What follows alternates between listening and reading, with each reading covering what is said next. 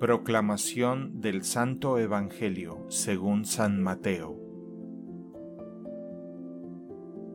En aquel tiempo Jesús dijo, ¿Con qué podré comparar a esta gente?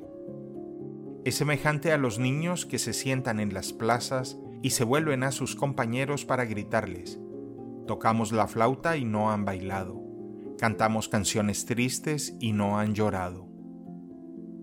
Porque vino Juan, que ni comía ni bebía, y dijeron, tiene un demonio.